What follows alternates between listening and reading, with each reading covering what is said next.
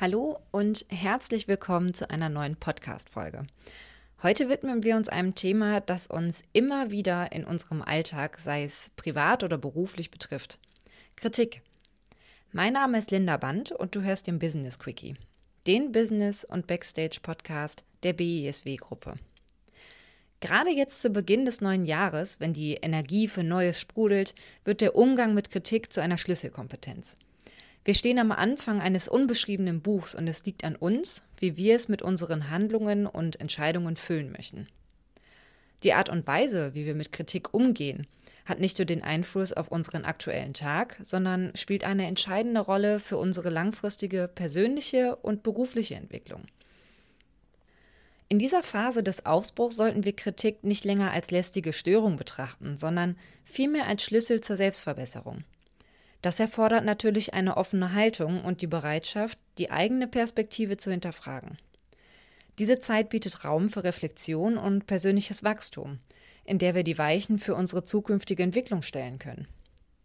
Hier liegt die Gelegenheit, aus Erfahrungen zu lernen und einen konstruktiven Umgang mit Kritik zu wählen.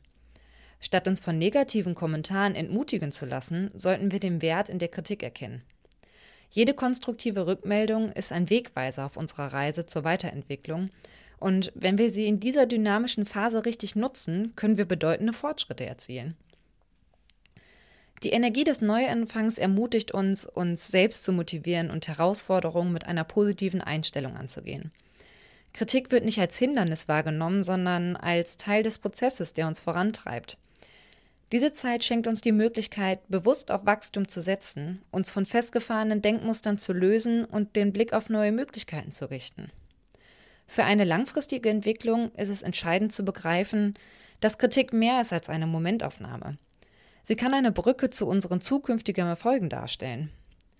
Indem wir diese Phase des Neuanfangs als Chance begreifen und unsere Einstellung zur Kritik verbessern, legen wir den Grundstein für nachhaltiges persönliches Wachstum und eine persönliche Entwicklung im kommenden Jahr und darüber hinaus. Wir alle kennen diese Tage, an denen die Stimmung trübe ist und die Menschen um uns herum anscheinend nur darauf warten, sich zu beschweren. Ob wir jetzt beim Bäcker stehen und die Menschen sich über die unfassbaren Preise beschweren, im Straßenverkehr, weil der Depp vor uns nicht fährt oder weil der Kollege bei der Kaffeemaschine wieder weder das Wasser aufgefüllt noch den Kaffeesatzbehälter geleert hat. Oft richtet sich dieser aufgestaute Frust an die gesamte Menschheit. Manchmal aber richtet sich der Frust auf einzelne Personen. Und wenn wir diese einzelne Person sind, sollten wir ganz genau hinhören. Handelt es sich um einen einfachen, sinnlosen Angriff, weil Person B gerade in Meckerlaune ist, oder handelt es sich tatsächlich um eine konstruktive Kritik? Die meisten Menschen haben leider nie gelernt, mit Kritik umzugehen. Der Regelfall ist, man bringt jemandem eine Kritik entgegen und der andere ist entweder eingeschnappt oder hört gar nicht erst richtig hin. Vielen Menschen ist noch immer nicht bewusst geworden, was man mit kommunizierten Fehlern alles erreichen kann. Fehler sind nicht schlecht. Im Gegenteil, sie sind das Beste, was uns passieren kann. Denn was passiert denn, wenn wir nie Fehler machen und uns auch nie jemand auf unsere Fehler aufmerksam macht? Wir können nicht wachsen, wir können uns nicht weiterentwickeln und wir werden auch nie unser maximales Potenzial ausschöpfen. Natürlich ist nicht jede Kritik schön und so manche Kritik ist auch mal verletzend. Aber auch eine verletzende Kritik kann einen wahren Kern beinhalten, der uns weiterbringt, wenn wir ihn erkennen wollen. Und das Wollen ist hier der wichtigste Punkt an der Sache. Wir haben in den letzten Podcast-Folgen viel darüber gesprochen, dass man wollen muss. Sei es um seine Ziele zu erreichen oder was auch immer. Willst du nicht, wirst du es nicht schaffen. Und da sind wir wieder bei smarten Zielen.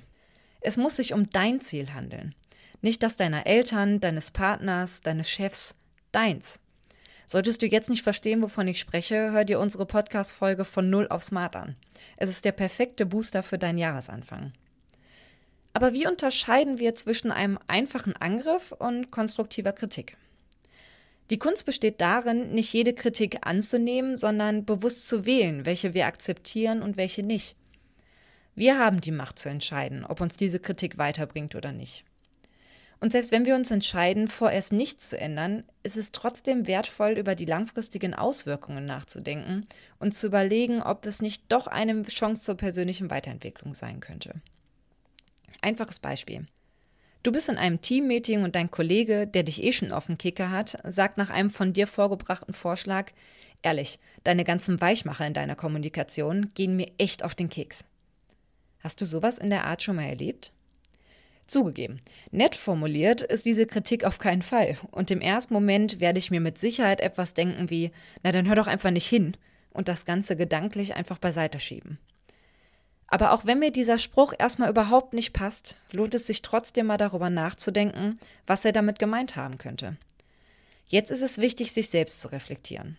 Hat der Kollege recht? Benutze ich andauernd Wörter wie vielleicht, eigentlich, theoretisch könnte man oder was auch immer? Was macht das mit meiner Kommunikation? Ja, dem Kollegen geht es auf den Keks. Aber warum? Entweder nehme ich jetzt meinen Mut zusammen und frage ihn, oder ich denke selbst darüber nach. Bleiben wir einfach mal bei dem Beispiel. Permanente Weichmacher in der Kommunikation können deine Glaubwürdigkeit beeinträchtigen. Wenn du darauf angewiesen bist, dass dir deine Kollegen eine Rückmeldung geben müssen, wenn sie Aufgaben erledigt haben, damit du mit deiner Arbeit weitermachen kannst und du formulierst in einem Meeting einen Satz wie also eigentlich wäre es schön, wenn alle Mitarbeiter mir vielleicht eben eine Rückmeldung geben könnten, wenn sie fertig mit ihrer Aufgabe sind, damit ich mit meiner weitermachen kann.